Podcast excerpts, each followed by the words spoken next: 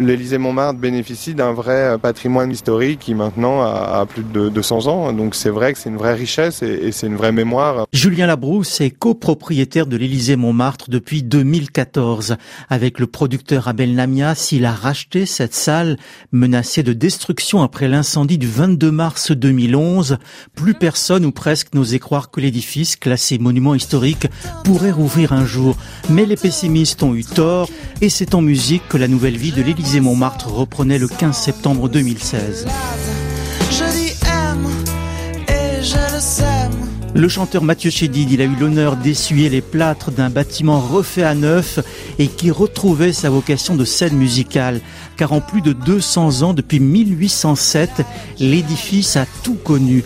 Anne Cocteau est historienne et co-auteur avec René Grimaud de l'Élysée Montmartre de 1807 à 1906.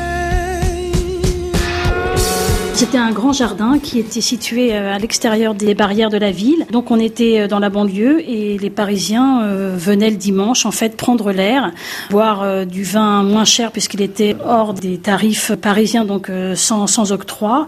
Donc on avait une grande migration tous les dimanches des Parisiens puisque c'était un bal en extérieur. Mais petit à petit les bals sont passés de mode et les propriétaires ont couvert cet espace. L'établissement connaîtra alors ses heures de gloire. C'était dans les années 80, 1880.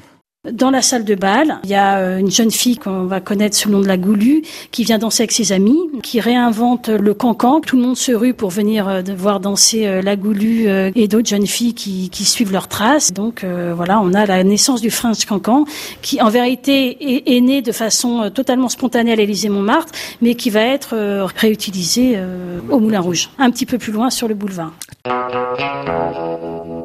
Tour à tour, salle de bal, tribune politique, salle de catch même, l'Élysée Montmartre a programmé ces dernières 40 années une multitude de stars dont David Bowie, Cindy Lauper, les Daft Punk, Alain Bachung et des centaines d'autres.